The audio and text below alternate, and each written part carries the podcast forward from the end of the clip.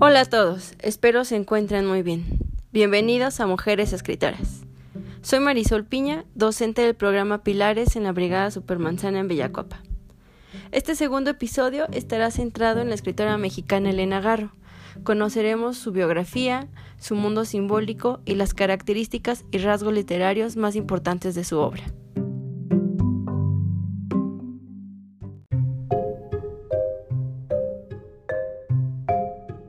Elena Garro fue una de las escritoras mexicanas y de Hispanoamérica más importantes del siglo XX.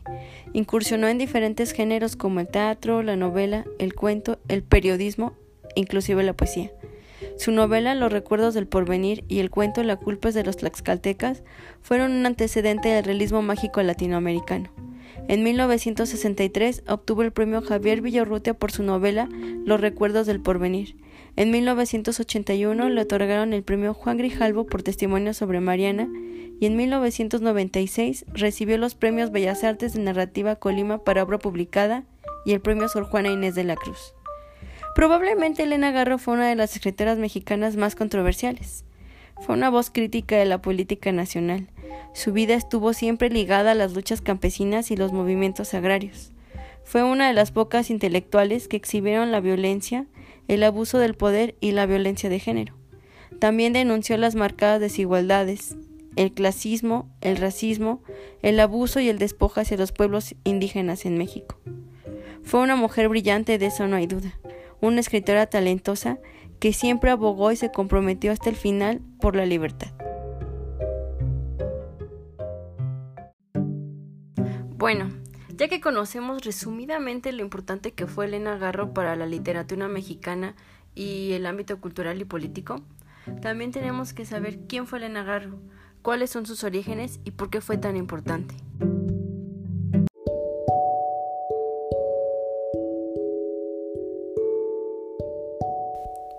Elena Delfina Garro Navarro nació en México en el estado de Puebla el 11 de diciembre de 1916 y murió el 22 de agosto de 1998 en Cuernavaca, Morelos. Nació en una familia de clase media políticamente revolucionaria. Vivió junto a su padre de origen español, su madre y sus cuatro hermanos. Sus primeros años de infancia vivió en la ciudad de Iguala en Guerrero, es ahí donde tiene una influencia notable por las enseñanzas indígenas que la rodearon de niña debido a la fuerte relación que mantuvo con los campesinos y las trabajadoras de su casa. Esa etapa fue trascendental en su vida, ya que sus primeras obras están basadas en su niñez, inspiradas en su vida en Iguala. A los 12 años se muda a la Ciudad de México, en la que completó sus estudios básicos. Posteriormente, ingresó a la carrera de Letras Españolas en la Facultad de Filosofía y Letras en la UNAM. Durante sus años universitarios, participó activamente como coreógrafa en el teatro universitario. Cuando tenía 22 años, se casó con Octavio Paz, por lo que no concluyó sus estudios universitarios. Fue ese nuevo periodo de su vida en donde tiene un gran acercamiento político. Termina sus estudios y se especializa en la Universidad de Berkeley y la Sorbona. Su vida cultural es más profunda. Se relacionó con personajes importantes de la cultura europea como Albert Camus, Pablo Picasso, Jean-Paul Sartre, entre otros. Pero abandonó casi por completo sus actividades en el teatro y la literatura. Digo casi por completo porque en ese periodo escribió su novela más sobresaliente, Los recuerdos del porvenir. Sin embargo, en esos 10 años nunca publicó nada. Retomando su biografía y los excesos significativos, en 1937 viajó a España para asistir al segundo Congreso Internacional de Escritores Antifascistas para la Defensa de la Cultura. Esa experiencia le sirvió para desarrollar, años después, Memorias de España, 1937. En 1939 nace su hija y por 10 años vivieron fuera de México. Radicó en países como Francia, India y Japón debido a que Octavio Paz fue designado como diplomático. Pero en 1953 regresó a la Ciudad de México y un año después retomó su carrera. Trabajó como periodista y guionista. En 1956 publicó tres obras dramáticas emblemáticas, Los Pilares de Doña Blanca, Andarse por las Ramas y Un Hogar Sólido. Después de 22 años de matrimonio, en 1959 se separó de Octavio Paz. Tras ese suceso, su vida se tornó más activa. Sus obras fueron llevadas al cine y en 1963 publicó Los Recuerdos del Porvenir. Más adelante no se detuvo. Siguió escribiendo novelas, cuentos, teatro y continuó con las colaboraciones periodísticas y su activismo por las causas campesinas. Sin embargo, en 1968, debido a sus declaraciones incómodas sobre el movimiento estudiantil y personajes del círculo intelectual mexicano, Elena Garro vivió en el exilio en Europa por más de 20 años, lo cual marcó profundamente su obra. Durante su exilio, desarrolló la, la segunda etapa de su escritura. Escribió libros como Andamos huyendo Lola, Reencuentro de personajes, La casa junto al río y Matarazo no llamó, Busca mi esquela y Primer amor. En 1991 regresó a México, siguió trabajando como periodista, fue miembro del Sistema Nacional de Creadores de Arte y finalmente, a partir de 1994, comenzó a ser reconocida en nuestro país y pasó sus últimos años en Cuernavaca, Morelos, junto a su hija, hasta su muerte en 1998.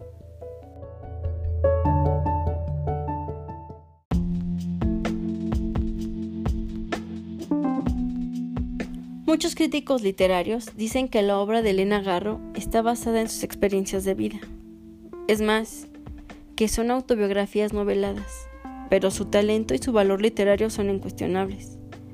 Su literatura se considera como ruptura y cambio de las letras mexicanas de los años 50.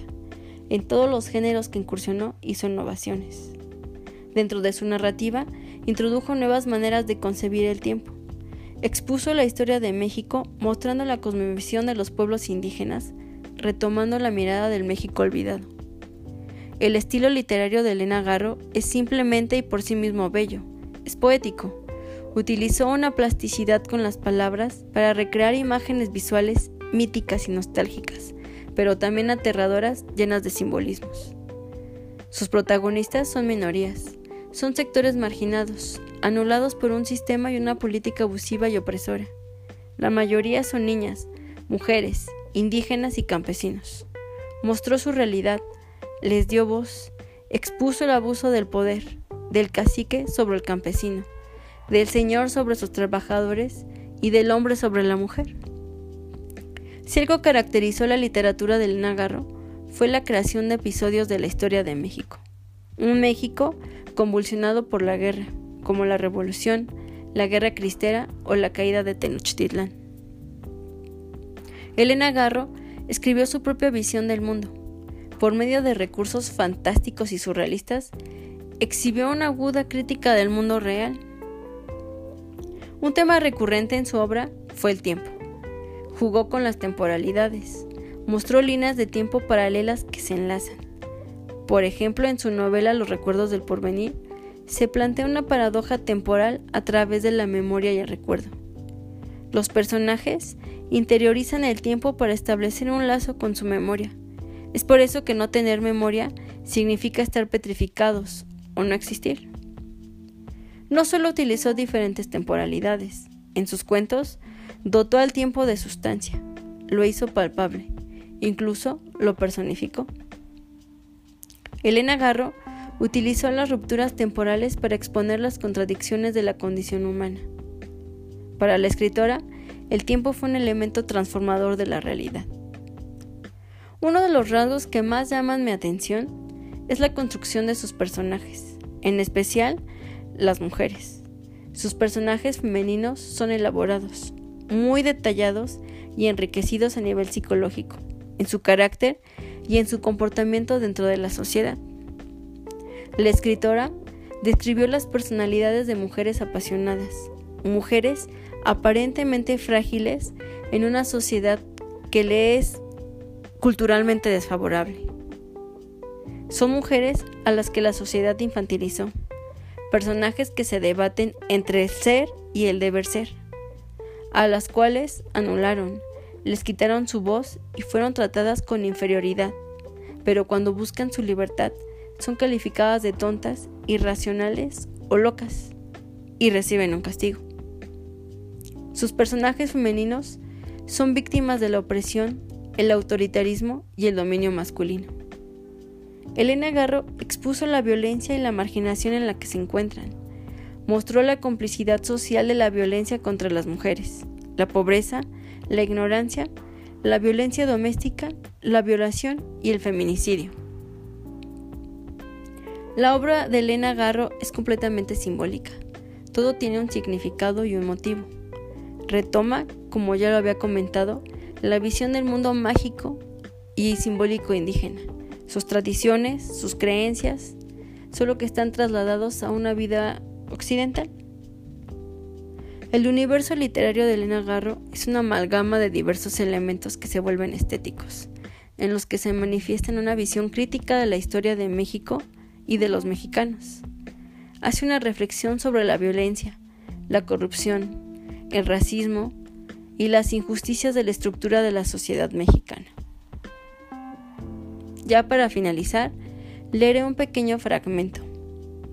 Solo que de ser sincera, en esta elección estuve muy dubitativa. No sabía si elegir entre un fragmento de los recuerdos del porvenir o del cuento La culpa de los tlaxcaltecas. Así que decidí leer el menos conocido. Pero espero que se den la oportunidad de leer ambos u otros textos de Elena Garro. La culpa es de los tlaxcaltecas. Nacha oyó que llamaban en la puerta de la cocina y se quedó quieta. Cuando volvieron a insistir, abrió con sigilo y miró la noche. La señora Laura apareció con un dedo en los labios en señal de silencio. Todavía llevaba el traje blanco quemado y sucio de tierra y sangre. Señora, suspiró Nacha. La señora Laura entró de puntillas y miró con ojos interrogantes a la cocinera. Luego, confiada, se sentó junto a la estufa y miró su cocina como si no lo hubiera visto nunca. Nachita, dame un cafecito. Tengo frío. Señora, el señor, el señor la va a matar. Nosotros ya la dábamos por muerta. ¿Por muerta? Laura miró con asombro los mosaicos blancos de la cocina. Subió las piernas sobre la silla, se abrazó las rodillas y se quedó pensativa. Nacha puso a hervir el agua para hacer el café y miró de reojo a su patrona. No se le ocurrió ni una palabra más. La señora Recargó la cabeza sobre las rodillas. Parecía muy triste. ¿Sabes, Nacha? La culpa es de los tlaxcaltecas. Nacha no contestó. Prefirió mirar el agua que no hervía. Afuera, la noche desdibujaba las rosas del jardín, ensombrecía las higueras. Muy atrás de las ramas brillaban las ventanas iluminadas de las casas vecinas. La cocina estaba separada del mundo por un muro invisible de tristeza, por un compás de espera. ¿No estás de acuerdo, Nacha? Sí, señora. Yo soy como ellos. Traidora, dijo Laura con melancolía. La cocinera se cruzó de brazos en espera de que el agua soltara los hervores. ¿Y tú, Nachita, eres traidora? La miró con esperanzas. Si Nacha compartía su calidad de traidora, le entendería, y Laura necesitaba que alguien le entendiera esa noche. Nacha reflexionó unos instantes. Se volvió a mirar el agua que empezaba a hervir con estrépito. La sirvió sobre el café y el aroma caliente la hizo sentirse a gusto cerca de su patrón. Sí, yo también soy traicionera, señora Laurita. Contenta, sirvió el café en una tacita blanca, le puso dos cuadritos de azúcar y lo colocó en la mesa frente a la señora. Esta, ensimismada, dio unos sorbitos. ¿Sabes, Nachita? Ahora sé por qué tuvimos tantos accidentes en el famoso viaje a Guanajuato. En mil cumbres se nos acabó la gasolina. Margarita se asustó porque ya estaba anocheciendo. Un camionero nos regaló una poquita para llegar a Morelia. En Cuitzeo, al cruzar el puente blanco, el coche se paró de repente. Margarita se disgustó conmigo. Ya sabes que le dan miedo los caminos vacíos y los ojos de los indios. Cuando pasó un coche lleno de turistas, ella se fue al pueblo a buscar un mecánico, y yo me quedé en la mitad del puente blanco, que atraviesa el luego seco con fondo de lajas blancas. La luz era muy blanca, y el puente, las lajas y el automóvil empezaron a flotar en ella.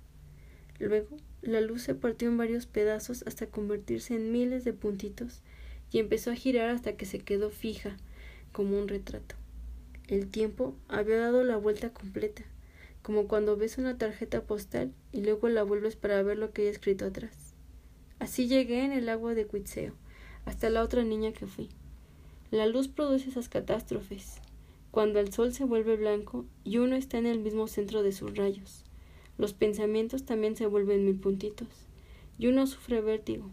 Yo en ese momento miré el tejido de mi vestido blanco, y en ese instante oí sus pasos.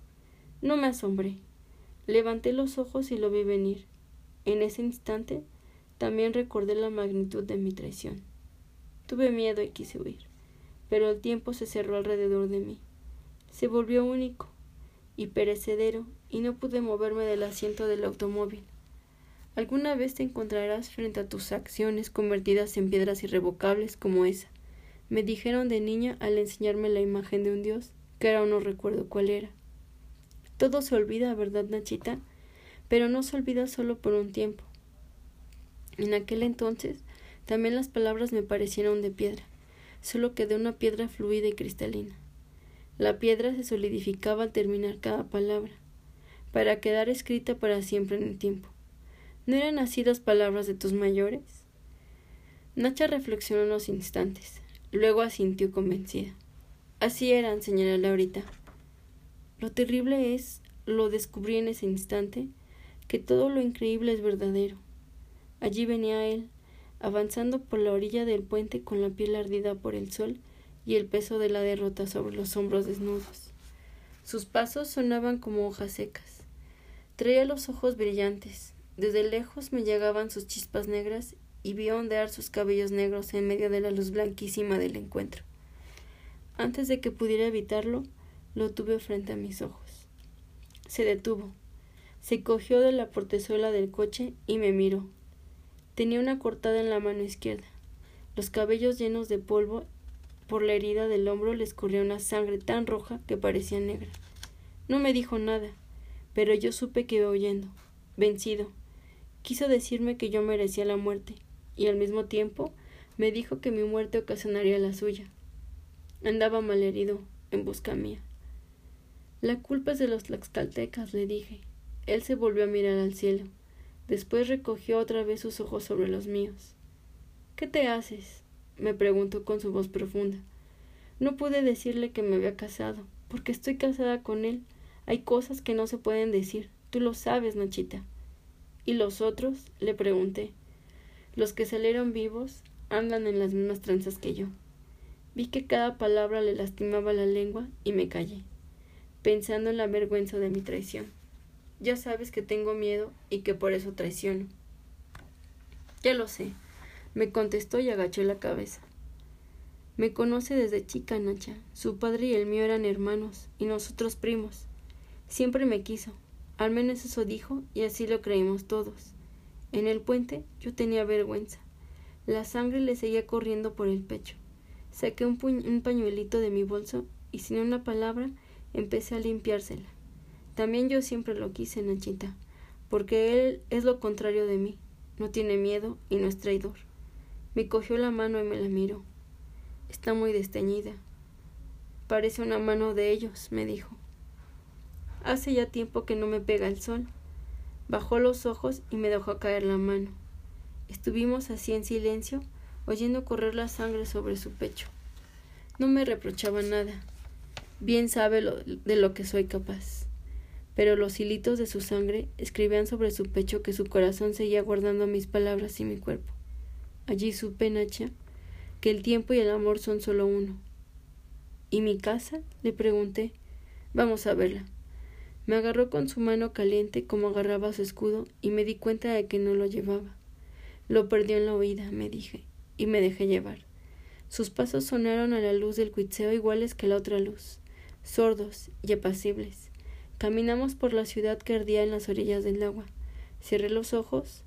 Ya te dije, Nacha, que soy cobarde. O tal vez el humo y el polvo me sacaron las lágrimas. Me senté en una piedra y me tapé la cara con las manos. Yo no camino, le dije. Ya llegamos, me contestó. Se puso en cunclillas junto a mí y con la punta de los dedos acarició mi vestido blanco. Si no quieres ver cómo quedó, no lo veas, me dijo quedito. Su pelo negro me hacía sombra. No estaba enojado, nada más estaba triste. Antes nunca me hubiera atrevido a besarlo, pero ahora he aprendido a no tenerle respeto al hombre. y me abracé a su cuello y lo besé en la boca. Siempre has estado en la alcoba más preciosa de mi pecho, me dijo. Agachó la cabeza y miró la tierra llena de piedras secas. Con una de ellas dibujó dos rayitas paralelas que prolongó hasta que se juntaron y se hicieron una sola. Somos tú y yo, me dijo sin levantar la vista. Yo, Nachita, me quedé sin palabras. Ya falta poco para que se acabe el tiempo y seamos uno solo. Por eso te andaba buscando. Se me había olvidado, Nacha, que cuando se gaste el tiempo, los dos hemos de quedarnos en el uno con el otro para entrar en el tiempo verdadero, convertidos en uno solo. Cuando me dijo eso lo miré a los ojos. Antes solo me atrevía a mirárselos cuando me tomaba, pero ahora, como ya te dije, he aprendido a no respetar a los ojos del hombre. También es cierto que no quería ver lo que sucedía a mi alrededor. Soy muy cobarde. Recordé los alaridos y volví a oírlos, estridentes, llamantes, en mitad de la mañana. También oí los golpes de las piedras y las vi pasar zumbando sobre mi cabeza. Él se puso de rodillas frente a mí y cruzó los brazos sobre mi cabeza para hacerme un tejadito. Este es el final del hombre, dije. Así es, contestó con su voz encima de la mía, y me vi en sus ojos y en su cuerpo. ¿Sería un venado el que me llevaba hasta su ladera? o una estrella que me lanzaba a escribir señales en el cielo? Su voz escribió signos de sangre en mi pecho, y mi vestido blanco quedó rayado como un tigre rojo y blanco. A la noche vuelvo. Espérame, suspiró. Agarró su escudo y me miró desde muy arriba. Nos falta poco para hacer uno, agregó con su misma cortesía.